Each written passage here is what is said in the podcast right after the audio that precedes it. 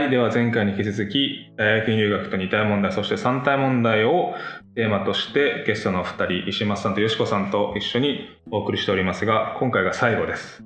で、今回は、えー事前に、えーリスナーの皆さんに、えーゲストへの質問を募集しまして、でそれで集まったものをいくつかピックアップしてお二人に答えていっていただきたいなと思いますが、よろしいでしょうか？はい。はい、お願いしおます。願いします。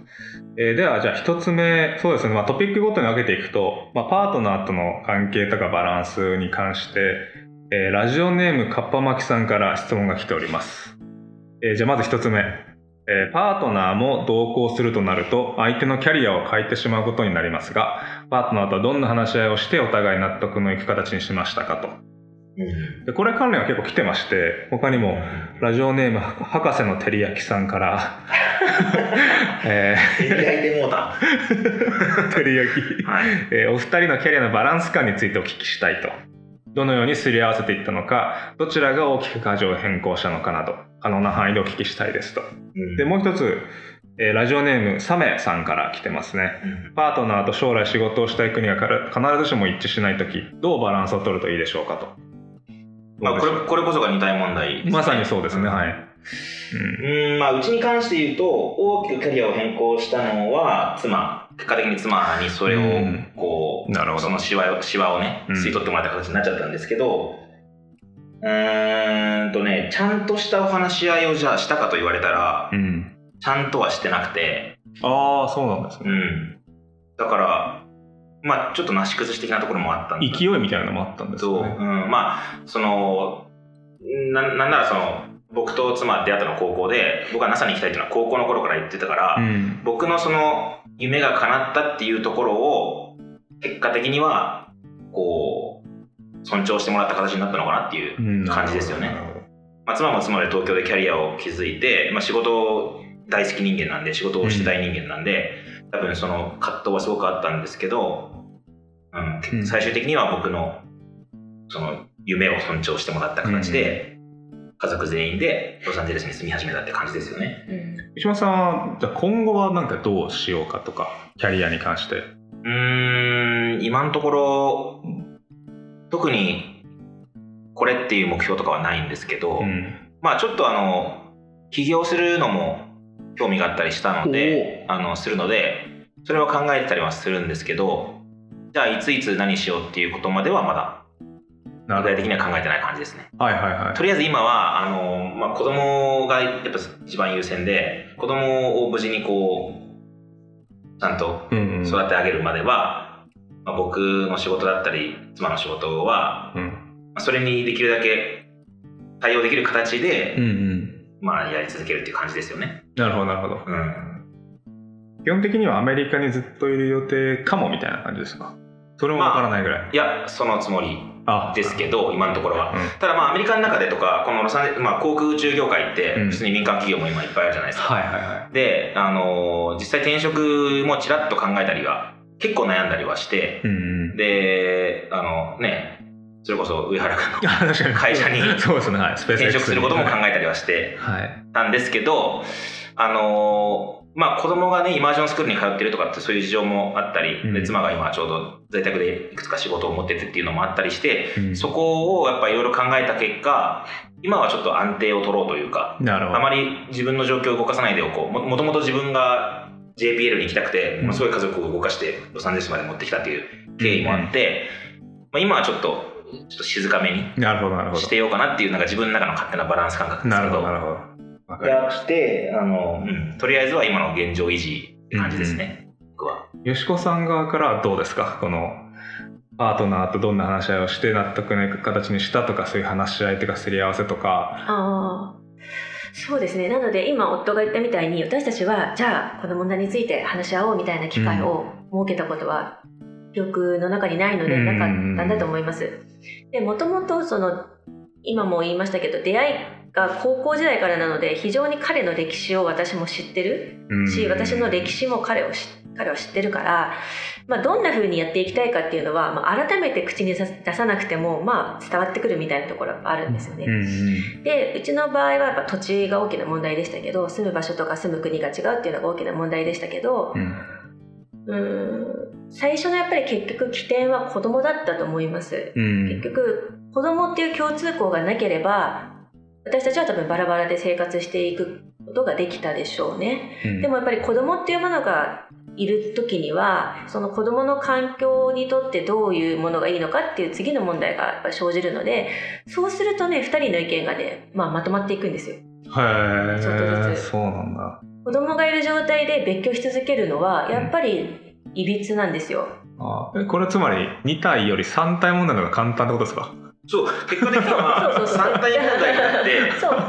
解けたっていう感じですそうそれはあります。へだからそのねあの力学的にはね2体問題の解析的には解けて3体問題以降は数値計算するしか面ないんだけどうちらに関しては、まあ、3体問題以降はもう各家庭ごとに解はあるじゃないですか。うん。だからこれがこれが解析解だっていうのはないから、うんうん3体問題以降はもう各家庭ごとに何を重視するかで、うん。もうあとは数値計数算すれば値化しかないい。うちらにとってはこの数値解数値解がこれだったっていう感じで、あのー結果的にはロサンゼルスに家族4人で住むっていう今の形に落ち着いてまあたまたまイマージョンスクールがあったとか補習校があるとか。うん。で妻もなんか在宅で仕事ができるものを増やしてきたとかそういう、まあいろんなラッキーがあったかもしれないですけど、うん。うんまああの結果的にはうちの数値解はこれっていうふうに今出てますね。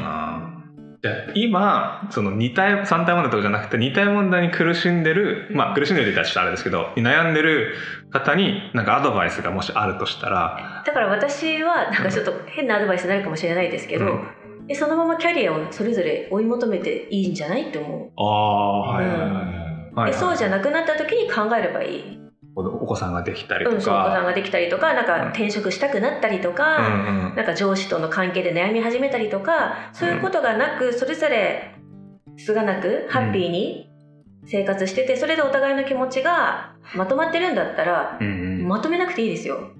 うんなるほど。うん、まとめなくていいと。いろんなパターンいるよね友達にもねうん似た問題で。いろんなパターンを取ってる人たちが。うんうん。いるし、まあ、それはそれぞれの家庭にとっての一応ベストな回なんだろうし、うん。うん。かなと思います。ででやっぱりね子供がねできると子供がねハッピーかアンハッピーかってすぐ分かるんですよ。でねうちの子供はねボストンでそのプリスクールに行ってる時は、先ほどのね、うん、話で。アンハッピーだったと思います。うん。それは夫も分かってたと思う。でうん。私も当然分かってた。だからあのその時に私たちが再び子供を連れた別居婚になるのはしょうがないよねって感じでした。うんなるほどうん。でアドバイスとしてはまあその今やってるやりたいことをちょっと追い求めてもいいんじゃないと。いいんじゃないかなと思います。なるほどうん。わかりましたいや素晴らしいです本当に。で3体問題の方がむしろ簡単な可能性あるよっていうのをあ絶対簡単あマジかみたいになっていやもうかそうかあそうだね簡単っていう表現は結構いいかもしれない言えてみようかもしれないんだけど、うん要はそのねあの子供ができたらもう別に子供が最優先になるじゃないですか多分どの家庭も大体ううんんで弱いからある程度まあおあの父も母もある程度自分のことを妥協しなきゃいけなくなるのは多分か全員変わらないじゃないですか。うん。そうなった時に、まあ、子供のハッピーを一番優先した結果結局自分あの夫とか妻は何かしらを妥協しなきゃいけないわけだからうん。その無理無理に無理やりその何かしらの解が出るんですよね。うん。そういう意味で、まあ、ある種家族はまとまっていくのかもしれないから、なるほどうん、1個にな。るそう。と2が1になったりとかね。ある種優先するものがバンってできることによって問題は簡単になるかもしれない。ああなるほどな夫のために仕事を辞めることはできなくても子供のために辞めることは多分できる。おお出ましたね。そう名言が出ました。で私はもちろん辞めることはできないから仕事はやってますよ。やってますけど、うん。子供のハッピーがあるために形を変えることはできる。自分の仕事のっていうことだったんだと思います、うちの場合わかりまはした最高です。もう素晴らしい答えをいただきましたのでありがとうございます、えーじゃあ次のトピックは、まあ、遠距離婚っていうこともあったと思うんですけどその遠距離に関してちょっとラジオネームもちつくうさぎさんからちょっと来ておりますが遠距離遠距離関係だが将来的に子供が欲しい場合考えておいた方がいいこと何かありましたか？お二人とも。考えたりしました？いやー、まあ、うちに関してはあの思いのほか子供がすぐできちゃったんでたまたま。うん。何もその準備心の準備をしてなかったんですよね。うんうんあのまあもし子供ができたら産休距離をして一緒に住もうっていうなんとなくのこう希望があっただけでで意外とすぐにねできちゃったんで心の準備も何もなく。まあでもそれも大事ですよね。そのあのじおお互いが働いてるところ会社のその仕組みとか制度をちゃんとしっかり把握しておくとか、うん。産休育休どれぐらい取れるのかとかそういうのは大事ですよね多分ね、そうね。うん、でもまあそのなんとなく僕の自分のいろんな経験で思うのはうん、子供っていろいろ考え出すと作れなくなっていくんですよ多分。おタイミングとか見計らってしまうと。はいはいはいはまあそのそれでうまく賢くやれたら一番いいのかもしれないけど作りたいタイミングでできるとも限らない授かり物だからうん。限らないし、だからえっと計画の中にあまり組み込まない方がいいものかもしれない。いああなるほ子ど作りっていうのは。はいはいはでだからうちらは全くそのプランもなく、うん。あのまあできたらいいよねぐらいいで、うん。いきなりすぐできちゃったっていう、うん。結果的にはすぐできちゃったんですけどあんまりね計画の中に組み込むに向いてないので、うん。子供に関しては。なるほどなるほど。よしこさんどうですか？そうですね。あのまあ同意見。どういう意見 同意見です。あのなんだろうなそのうんいろいろね考え始めると結局ね現状維持になっちゃいますよね人生って。あそうそなんだ。うなんか何か大きくライフを変えようとする時にはうん。やっぱね難しいので結婚とか出産とか妊娠とかいろいろやっぱ難しいのでうんどちらかというと先に考えるよりもまあ行動というか行動で自分がやってることが結果的に自分の意思なんだろうと思ってそれに合わせていく形がいいのかもしれないし私も振り返って思うんですけどすごく例えばこんなことになることまで予想してないから結婚できたわけですよね。ああはいはいはいで私は彼が今後アメリカで住むかもしれないとか暮らすかもしれないとかっていうこととか全く何も考えずに結婚するならこの人だろうと思ったから結婚ししただけなんですよ。うんそれはみんないろいろと当時も言ってきた今後どうするのとか結婚式でも2人はこれからどうするのかわからないけどだとかね。結婚式でも。結婚式そうそう友達がねこれからまたどうするのかわかんないけど頑張ってねみたいな感じ。で迷惑ねその、うん、だけど、うん、でもなんかねその条件が合うから結婚したわけじゃないんですよ。私はその生きていく場所が合うとかうん。あの生きこれからのキャリアが自分にちょうどうまく合うから結婚したわけじゃなくて、まあ、この人とは結婚できるって直感的にでそういうふうに思ったから結婚したわけであってそれ以外のことはその後整えていったっていう。あ感じ。あはいはいはい。なるほどな。面白いな。はい、っていう感じです。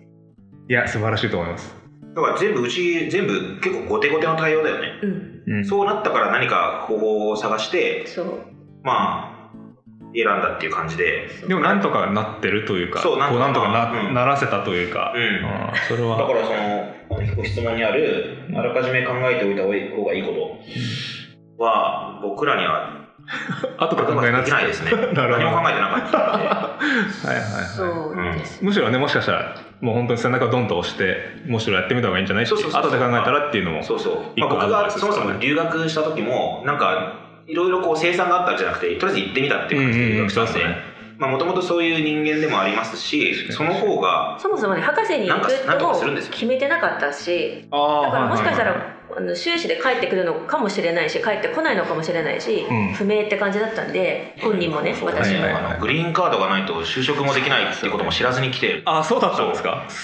当時もうインターネットあったはずだから、うん。俺が留学する時。うん。初めから調べとけよって話ですよねそれもせずに来ちゃってるから、まあ、だから今があるっていうのもうん。多分あるんだけど、うん。うん。MIT もねクオール落ちたら当然帰ってきただろうしたまたま通ったから、はいはいはいはい。博士に進んそうでね。あ博士進学するとき進学、だから自分たちの意思だけではとても決められないことばっかりなんで人生は。うん。でそれに従って道がちょっとずつできてったっていうなるほどな。感じですよね。場面場面場面というか、意外とそういうのがいいかもしれないですね、うん。そうだから私もその夫が NASA にそれは行けるといいなって思ってたけどあの行けても行けなくてもよかったしその MIT の博士に行っても行かなくてもよかったし、うん。その何も考えてないですよ。その結果が出てきた時に受け止めてじゃあどうするみたいな。うんうんでそれの最大の懸案事項だったのが子供ができた時が初めてお互いに何かをすり合わせていこうかっていうタイミングになったっていう。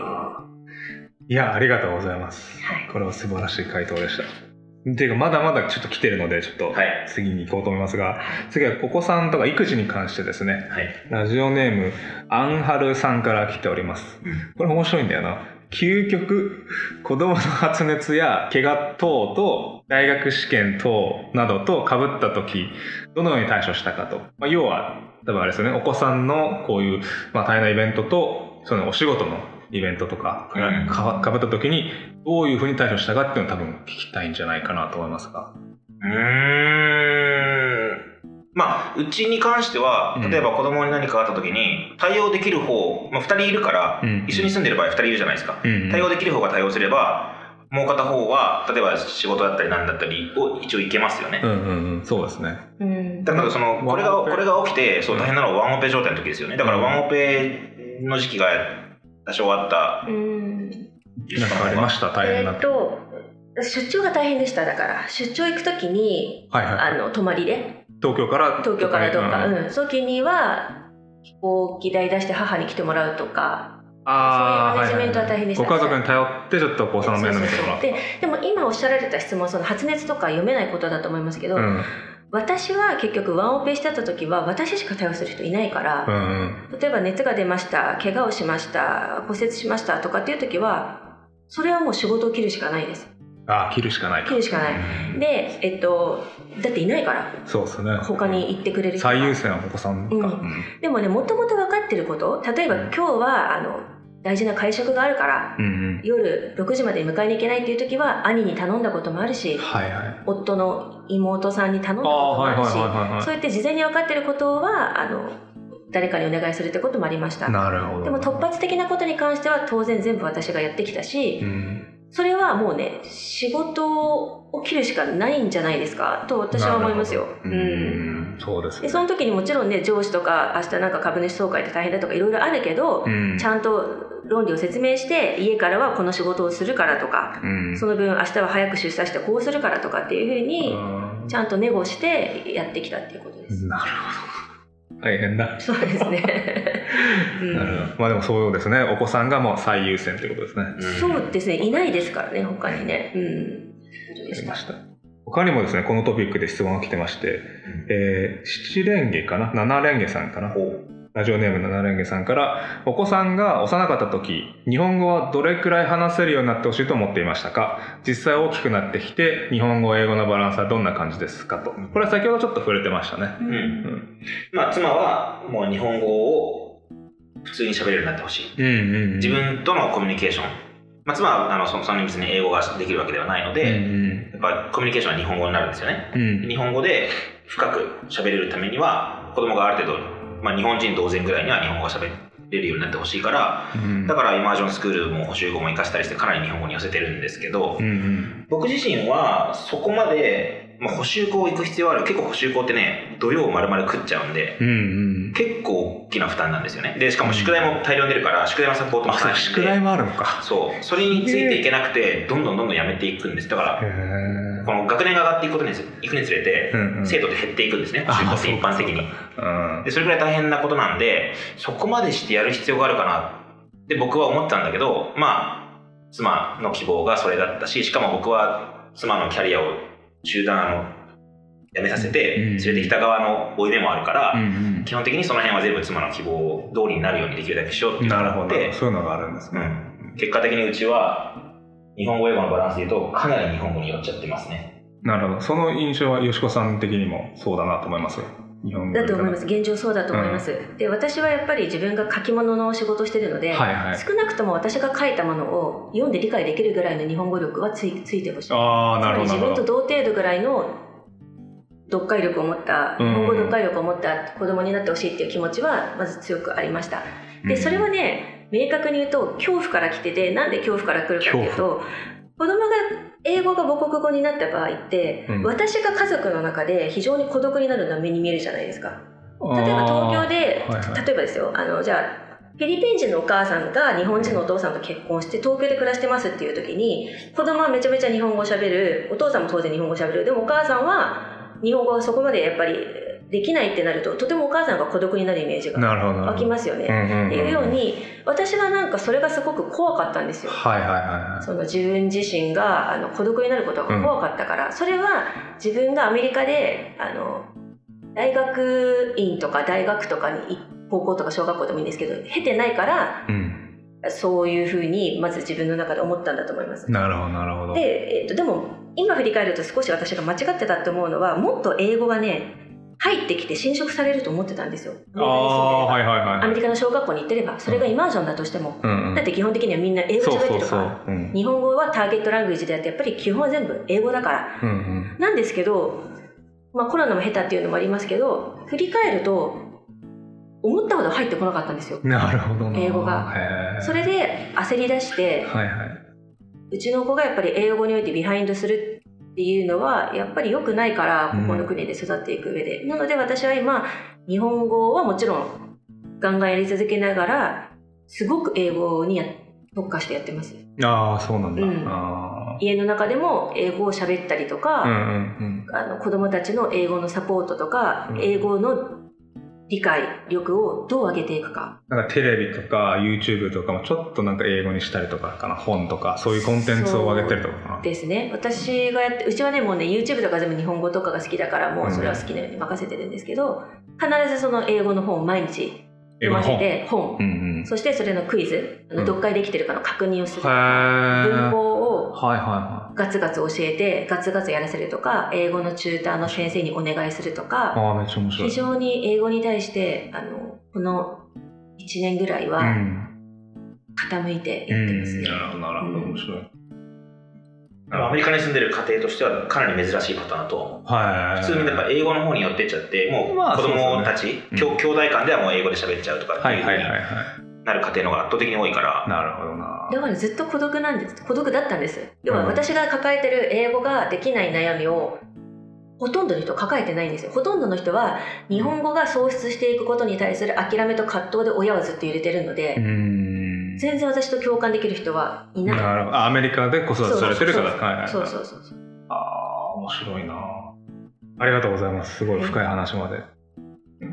えっ、とじゃあ最後もうたくさん来てたんですけども次で最後なんですけど、はいえっ、とラジオネームもちつくうさぎさんからもし留学時の昔の自分と話せるなら二体問題三体問題について何を伝えますかと。これはまあ石松さんですかね、難しいですねこれ。うん確かに。何を伝えますか？昔の自分と話せるんですよ。えっとね何も伝えないですね。どういうこ考えるなと。ああ悩むなと。考えずに来て何とかしてきたから、うんうん。考えなくていいよっていうことはは言いますかね。おおなるほどなるほど。何か伝えちゃうと、うん。結局あんまりいいことにはならない気がするというかはい。なんかそれになんか情報が入るとそれに向けて準備するでしょ。整えようとするでしょ。あの意外と整えない方が実現できちゃうことが多分多いんでうんうん人生って。なるほどなるほど。だからじゃあまあ、何も伝えない。答えは何も伝えない、ん。ああそのままやれよっつって。うん。へえいいな。っていうのはまあ結果的に何とかしてきて今自分がこう来た道に対して満ある程度満足してるからなんでしょうけどね。うんうん。もし何か大きな後悔後悔があったりしたら何か伝えるかもしれないですけどまあ結果的には何とかしてうまくなうまくこう回ってきたから、うん。そういうアドバイスになるんですかね、うん。だから何も伝えることを思いつかないですね。うん、ちなみにゆすこさん何かあります？えっと昔の自分に。昔の自分に、ない。としたらうん、もう留学関係なく。英語をもっとやっとけ。そうすると今度は英語に寄っちゃって日本語が失われるかもしれないじゃん。どうなんだろう。いや。ゆすこさんはでうん。もお話聞いてると日本語にすごくこだわりがある方だと思うのでうーんなんかやっぱりねに日本の英語教育にのっとってやっあ自分自身が英語を持っとけって。そう私が。自分に何言うかってことはい私が英語もっとやっとけって。子供の英語を早めに始めとけってことじゃあなくて私が。それはもうやっときやっときないですな。そう。そうそうだからなんていうの日英本の 日本の英語教育の英語をやっててもダメなんですよ。わかります？文法とか読解力とかを点数を取るための勉強はしましたよたくさん。でも、会話をしたりとか聞いたりとかっていう能力はやっぱり全然発掘できない形の教育環境なんで日本がねうんなのでそれは私はもっと意識的にやるべきだっただろうと思いますので、それを過去の自分に言いたい。わかりました。うんありがとうございます。ね、まあ、英語の勉強しろよっていうアドバイス。二体問題三体問題関係ないまあまあまあ、今回は。普通英語の勉強いや、でも大事ですよね。うん。うん、はい。いやでも結局関わってるから。そうですね。三体問題において関わってるから。あ子供に与える影響として？うん。もうだし私がもし英語をもっと自分がこっちのマスコミに伝えれ伝えられるぐらいできるぐらい喋ってたら一切問題なかったわけだから全然違ってるよ英ね語に関して、うん。子供？の子供自分の英語力が違ったら。違ったら、うん。今のキャリアもまたちょっと違ったものまた違ったと思う。があったかもしれないしっていう。うん、。こっちでラジオ局普通に勤めてたかもしれない。ああそういうことね、うん。自分のキャリアとして。も、うん、結局私は英語で苦労してるんです、うんうんまあね。はい、はい。なのでそれがメッセージです。過去の自分への。うん。わかりました。ありがとうございます。はい。たくさん質問答えていただきました。が、そろそろ、まあ、お二人とも長い時間ありがとうございました。はい。まだまだ話は尽きないところですが、そろそろ終わりの時間も近づいているので、締めたいと思いますが、はい。今回のエクスプレーンポッドキャストでは、2体問題、まあ、3体問題、N 体問題に関してお二人に、えー、と話伺っていきましたけども、どうですか？ポッドキャストに出てみて何かご感想ありますか？なんかあのー喋ることがまとまってなくないまま喋ると、たなんか下手くそだなと思いまうん、いやいやいや、そんなことないですよ。めちゃくちゃ伝わりやすい。す。やっぱなんかその結構長い歴史を振り返ったので忘れてる部分もあったり、うん結構重要なものを言いそびれる代わりにどうでもいいことを言っちゃったりしてんじゃないかなっていう なんか心残りがありますなるほど、なだからる自分昔の自分にあったらちゃんと準備して ポッドキャストに臨め。そんなすごい、そこの前ですよ、多分それ。わかりました。十何年後かにポッドキャストに出るからわかりました、準備しっかりしとけよた。なるほど、なるほど。そんなにそ、れを伝えたいですねそんな大事なイベントじゃないですから。う んわかりました。ゆうすこさんどうでしたか？ポッドキャスト出てみて。そうですね私はずっとそのラジオ局の裏方の人間だったんでそうですよね。うんこうやってあのインタビューを受けるっていう経験は初めてでしたので新鮮でしたね。おー、なるほど、なはい、す。ごく。でまあ、自分が語るに値する情報を持ってるかわからないんですけどいやめちゃくちゃありましたよ。でもまあできる限りその自然体の自分で気取らずにあの起きたことや感じたことをそのままお伝えできることをしたいなと思って今日臨めたので、うんまあ大方それはできたのかなと思って。安心しています。ありがとうございまありがとうございました。 XPLANE が運営している Slack コミュニティでは、えー2023年も大学院留学関連のイベントを開催したり、情報発信をしています。海外大学院留学を検討中の方や、現役海外大学院生とオンラインでつながりたい方は、ぜひ、 XPLANE コミュニティで交流していきましょう。詳細は XPLANE のウェブサイト、 XPLANE .jp へお越しください。 XPLANE 留学で検索すると出てきます。そしてリアクション、感想、リクエスト、こんな企画やってほしいなどは、えーポッドキャストのお便りフォームを用意しておりますので、そこでお待ちしております。こちらも詳細はポッドキャストの概要欄に載っておりますので、ご確認ください。エクスプレのツイッターでも定期的に発信しているので、そちらもご覧ください。では、次のエピソードでお耳にかかりましょう。ゲストのお二人ありがとうございました。ありがとうございましたありがとうございました。